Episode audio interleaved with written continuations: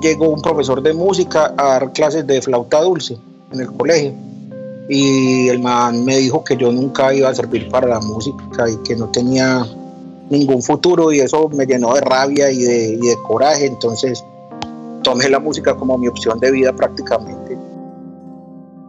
Tropical Punk Records les trae el Neo Travelcast, un programa que le rinde homenaje a la escena musical independiente de Colombia. Yo soy Daniel Falqués y estas son las historias de músicos, idealistas y personajes que hicieron y hacen parte de nuestra escena. Recuerden que pueden escuchar este podcast desde iTunes, Stitcher, nuestra página web tropicalpunk.com y desde la próxima semana nos van a poder escuchar en Spotify. Entonces, si de verdad les está gustando el programa, les pido el favor que eh, nos califiquen en su plataforma favorita, ya que eso ayuda a que otra gente nos encuentre.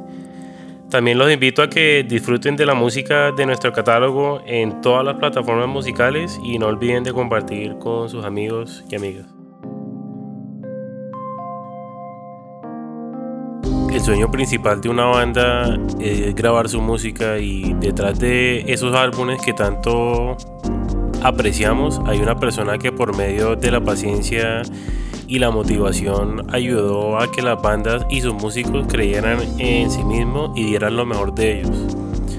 La PM, Octubre Negro, Ira, Masacre, Mojiganga, Johnny Allstars son ejemplos de esto y gracias a la perseverancia de Jorge Ceballos y el apoyo del público, las bandas que pasaron por estudios El Pez lograron muchas de, sus metas. Bueno, mis comienzos en la música fueron desde, desde muy peladito. Yo estaba en un colegio pues como cualquier pelado. Eh, un día un profesor llegó un profesor de música a dar clases de flauta dulce en el colegio y el man me dijo que yo nunca iba a servir para la música y que no tenía ningún futuro y eso me llenó de rabia y de, y de coraje, entonces tomé la música como mi opción de vida prácticamente a partir de ese momento. Ya después empecé a estudiar flauta, por ahí a los 12 o 13 una tía de Estados Unidos me trajo una guitarra eléctrica y empecé a tocar, hermano, y fue pues como lo más bacano de mi vida. Para mí siempre el rock fue un estilo de vida y una, una pues una cosa como increíble. Bueno, Jorge, hay un dato que yo la verdad no, no sabía, que el Pez en realidad era, era una banda antes de ser un estudio. ¿Por qué no me cuentas de eso? Bueno, el Pez, el Pez fue una banda que ya arrancamos fue en la universidad, ya eh, como a mediados del 94, 95. En realidad al principio se llamaba Simón y su estúpido pez. Eh, luego pues acortaron el nombre y tomamos la decisión como de volverla a armar con una formación diferente, pues muy diferente a la formación inicial. Eh, pues puedo decirte que fue muy sufrido el comienzo, fue difícil, teníamos mucho problema con el baterista, después cambiamos de baterista, hasta que logramos tener como una formación estable. Eh, pues el pez logró sacar dos discos, varios cassettes. Y fue una experiencia pues que yo creo que fue muy bonita, aunque no fue pues mi primera banda, ya fue una, una banda cuando ya llevaba tocando mucho tiempo. Bueno, ¿y el estudio cómo empezó? Pues el estudio como tal empezó con una grabadorcita de cuatro canales muy austera y incluso pues mucho tiempo estuvimos fue grabando solamente en cassette en Porta Estudio y de ahí se hicieron producciones bacanas. Recuerdo mucho, por ejemplo, Policarpa y sus viciosas que vinieron de Bogotá, las primeras bandas que empezaron a venir de Bogotá.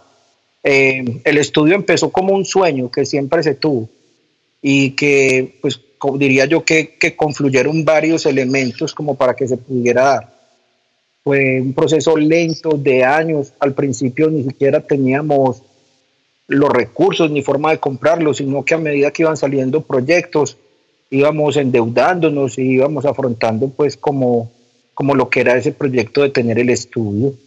Hubo factores pues como que, que, que influyeron mucho y ayudaron económicamente y también fueron duros. Por ejemplo, mm, hubo una época en que aquí en Medellín vino un personaje muy particular que se llamaba Kenny Morán y empezó a grabar cuanta banda había por ahí él, en cierto modo pues ayudó bastante como a que, a que se consolidaran algunos equipos y algunas cosas. Pero como te digo, lo del estudio, pues prácticamente era un sueño de infancia, de toda la vida.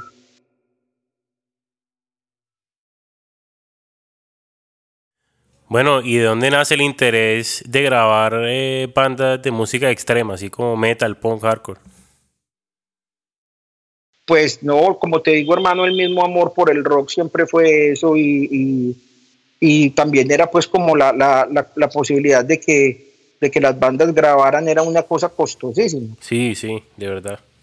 Cierto, pues aquí, aquí una grabación era una cosa inalcanzable para muchas bandas, entonces yo también pues como como empezando con el proceso, eh, ofrecí pues unos precios muy competitivos y mucha gente se animó y grabó y, y, también pues como en, como en ese rollo se superó mucho lo de la guitarra mosquito, que uno siempre oía todas las grabaciones que la guitarra sonaba como un mosquito.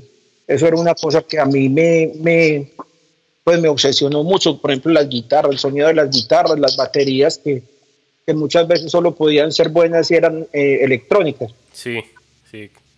¿Cierto? Entonces, no, pues yo creo que, el extremo siempre, siempre me gustó, hermano, fue entre más pesado y así mejor. Ah, bueno, estamos afinados en ese aspecto. Bueno, tú tienes una buena relación con la Moji, cuéntame sobre eso.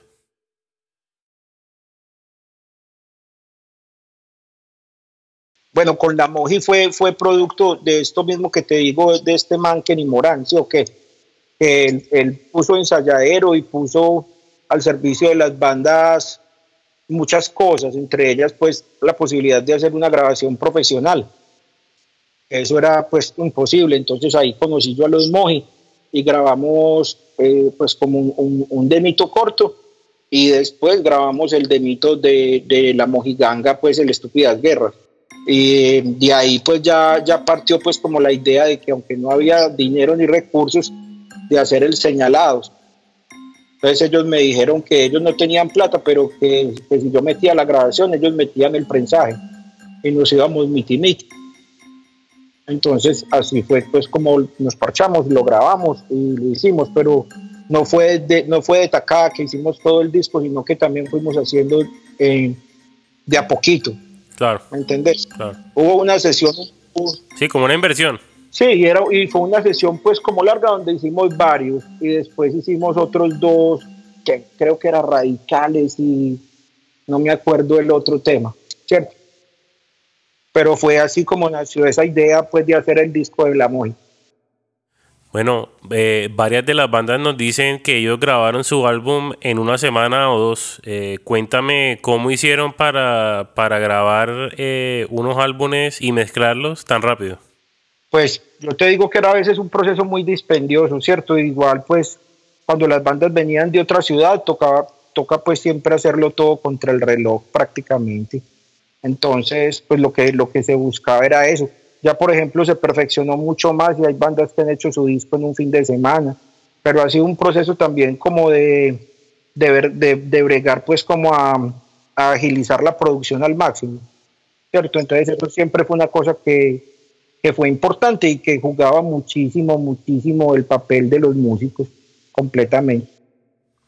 Bueno, ahorita nos contaste de, cómo con la Moji te fuiste mitad y mitad y eso, eso es importante porque tú estabas ayudando a esa banda, pero, pero en realidad, además de ser un ingeniero de sonido, tú también eh, cogías un rol de, de productor porque muchas de estas bandas que iban a tu estudio, por lo menos en el, en el comienzo, no, no, tenían como esa experiencia de grabar ni nada. Entonces, eh, cuéntanos un poquito sobre el proceso de, de, cómo adaptas a estas bandas nuevas y les enseñas cómo, cómo se graba un álbum.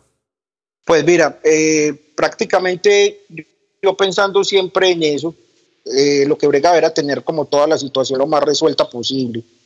Por ejemplo, pues muchas veces los pelados llegaban con guitarras malas, amplis malos, pues amplis, amplis de 10 vatios y querían sonar súper potente. Entonces lo que yo siempre pensé fue como bregar a tener un backline muy, muy efectivo y conocer muy bien como el, el, el backline que yo tenía en el estudio y eso me ayudaba mucho porque pues yo tenía muy, muy seteado en mi cabeza cómo debía ser el sonido, ¿cierto? Igual, igual, el, pues como el, el, el, paradigma del género era una cosa que ya todos tenían muy claro. Pues si era una banda de hardcore, ellos iban a sonar como hardcore. Si era una banda de metal, pues más o menos uno ya tenía claro en la cabeza cómo debía sonar como metal. Entonces, con, con miras también como de, de racionalizar ese tiempo al máximo que te digo, yo siempre pensé en eso, en tener un backline que fuera, por decirlo así, muy preciso.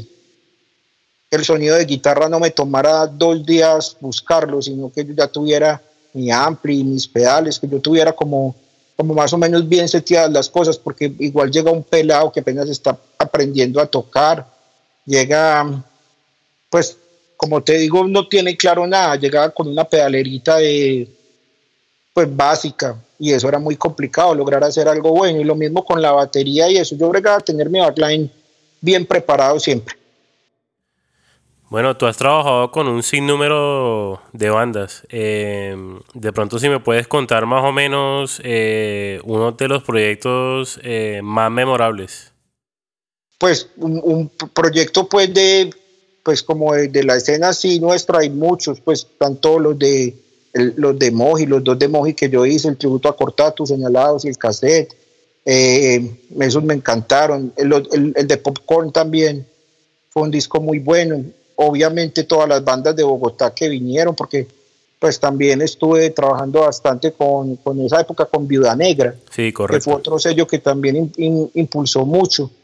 De ahí Rey Gordiflón, eh, Tom Sawyer, pues son innumerables las bandas y también el Camello con Ira pues lo recuerdo muy gratamente, los discos que hice con Ira fueron muy bacanos.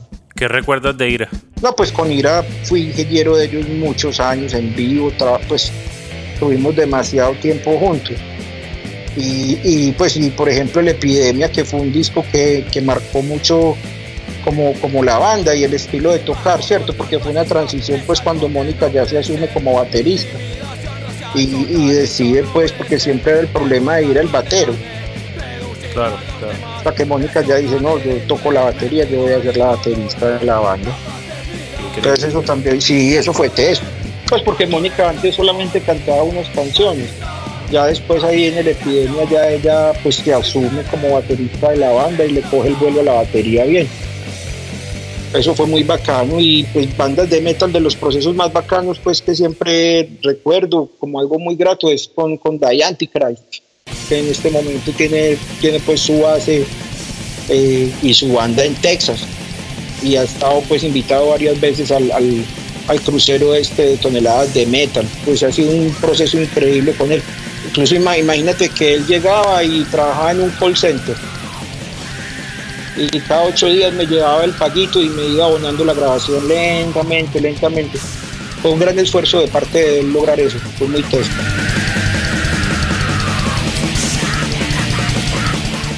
Bueno, eso es un buen ejemplo de, de, tener pasión por la música, de verdad, porque eh, con nosotros era igual, o sea, era eh, sacar a la banda adelante, eh, grabarle la música, mezclársela, promocionarla y bueno, reinvertirle al sello para, para volver a sacar otra banda y así.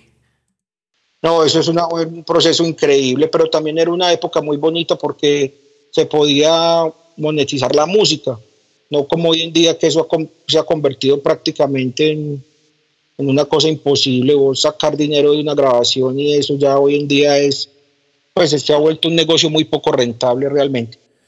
Bueno, hablando de eso, yo creo que, que, hay un tema también que es el tema de la tecnología, que es importante hablarlo porque yo pienso que un productor tiene mucho que aportar eh, para una banda. Em, yo creo que ese contacto humano que tiene un ingeniero, la guianza y la sabiduría, es súper importante. Entonces, ¿cómo, ¿cómo has manejado tú el tema de la tecnología? No, pues eh, yo pienso que de todas formas la, la, grabación en estudio se ha ido se ha ido, disminuyendo dramáticamente, ¿cierto? Porque igual las bandas también ya tienen esa cultura de autoproducirse y de autogestionarse. Y como te digo, pues también la capacidad vos de sacar dinero de un trabajo se ha vuelto cada vez más difícil. Ah, de todas formas, hoy en día todavía hay bandas que creen en el proceso y creen en esa labor. porque pues también hay que tener en cuenta una cosa y mira que siempre a mí, a mí me contrataron fue como ingeniero, nunca como productor. Y de hecho yo como créditos de productor prácticamente no tengo en ningún disco, sino como, como ingeniero y como grabado por. Entonces, y era una cosa también pues que se volvía un poquito difícil para uno porque eh, ya salía otro estudio que cobrara 10 pesos más barato y vos te habías matado en el proceso de grabar una banda y inmediatamente te cambiaban por otro estudio, pues, pero no era una cosa eh, que uno diga, me cambiaron, no, sino que simplemente era como el, el, sistema y cómo se iban dando las cosas. Incluso pues muchas veces mucha gente que trabajaba conmigo eh, a los días ya tenía su propio estudio y estaba pues como decirlo eh, montando eso en tablet como tal. Hoy en día las cosas son un poquito diferentes, igual las, las bandas que llegan al, al estudio son buscando algo muy particular y, y, como te digo, la tecnología hoy se ha convertido en una cosa infinitamente poderosa. Claro, de todas formas yo pienso que es importante que, que cualquier banda que, que, sea, que sea profesional o que por lo menos aspire a hacerlo, eh, es importante que se metan a un estudio porque ahí está el tema del aislamiento acústico, los equipos, que los micrófonos buenos, que un buen backline, entonces es importante que, que tengan eso en cuenta. Claro, claro, te entiendo. Y también está ese toque personal que, que, bueno, o sea, un ingeniero que aunque tú digas que tú, bueno, que a ti no, no te pongan como productor en el álbum, eh, yo siento que tú has sido como un coproductor con estas bandas porque eh, siempre ha servido como de guía, de, una ayuda que es indispensable para cualquier banda eh, que vaya contigo porque tú puedes decirles, mira, vamos a hacer esto aquí, vamos a, mover los settings del amplificador, vamos a usar otra guitarra porque la madera es mejor o lo que sea. Claro, no, y eran, eran, eran procesos muy dispendiosos, pero sobre todo la ejecución era lo más complicado. Vos juzgar la persona que está tocando ahí y exigirle y decirle repetí, no, pulilo más, tocalo mejor, eso era una cosa complicada muchas veces pues hasta el mal genio de la gente, pues porque no, pero ya está bien, no, no, no, hágale, vuélvalo a tocar. Eso también era muy importante. Bueno, Jorge, cuéntame cuál es tu obsesión musical en este momento. Mi obsesión musical. No, pues yo hoy en día, hermano, ando como ya metido como en otro cuento diferente y es haciendo música para publicidades. Hoy en día es como mi trabajo principal pero siempre voy a tener un, cariño inmenso, hermano, por las bandas de punk. Siempre ha sido lo que más me gusta grabar y lo que más me gusta, me gusta hacer. Pues yo siempre por el punk, hermano, he tenido una afinidad increíble, pues. ¿Y tu banda favorita de rock? Mi banda favorita de rock, pues hoy de hoy en día, por ejemplo, también disfruto mucho el indie rock y me encanta, por ejemplo, las bandas argentinas. Él mató un policía motorizado, ragazas. Estas bandas de Argentina me llegan bastante pero también me impresiona mucho como el progreso de la, de la escena de la escena underground colombiana, creo que ha sido es increíble, pero también, también es triste porque ya la gente no quiere oír rock. Entonces existe un limbo ahí gigante que se ha mejorado muchísimo el nivel, pero muchísimo, así como se ha mejorado el nivel, ha disminuido el público. Entonces eso es, eso es una cosa que me parece muy triste. Sí, qué, qué mal, de verdad. Bueno, ¿y de Colombia a quién está siguiendo? No, pues yo diría que todas las, las, que todos escuchamos, bandas increíbles, Árbol de Ojos, ahora por ejemplo Bajo Tierra que vuelve muy fuerte, está sonando muy bien. Eh, ahora estuve jurado en altavoz y, hubo pues como bandas de aquí de Medellín que uno nunca pensaría que, tienen un proceso tan, tan contundente, tan adelantado, bandas muy muy buenas, pues en este momento se me escapan muchos nombres, pero se nota pues un, amor gigante de, los pelados por la música y otros no tan pelados, pues porque también hay mucha gente con mucha trayectoria trabajando. Bueno, ¿y qué consejo le puedes dar a una banda que esté empezando? No, pues el único consejo, hermano, que yo digo es que ensayen como un putas. Eso sí es el arte de construir un sonido bueno y de llegar a consolidar una buena banda, es el ensayo, la práctica, la constancia la, la capacidad de cada uno como ejecutante del instrumento de pulirse y de perfeccionarse. Estudiar mucho, tocar mucho, amar la música de verdad. Bueno, Jorge, te agradezco de verdad todo lo que has hecho por la escena porque todas las bandas con las que hemos trabajado y las que hemos hablado eh, tienen un, muy grato recuerdo de ti, del estudio y, y, bueno, creo que ellos te deben mucho porque creo que es importante que la gente sepa todo el aporte que le has dado, no solamente a la escena y a las bandas, pero a esos músicos que personalmente, eh, que por medio de tu paciencia y tu motivación, lograron crear una música muy buena. Eh, entonces, eh, gracias por tu talento y por todo lo que nos has dado. No, yo te agradezco mucho por la llamada y por decirlo así, por el, por el reconocimiento y que y que pues incansablemente lo haremos. También, por ejemplo, ahora próximamente sale un excelente disco de una banda de Medellín que se llama Herida de Guerra. Se lo recomiendo mucho, una banda excelente, buenísima. Bueno, vamos a poner los links eh, en las notas para que puedan oír esa banda también. Entonces, bueno, Jorge, de verdad que muchas gracias por tu tiempo, ¿ok? Bacano, muchas gracias, hermano.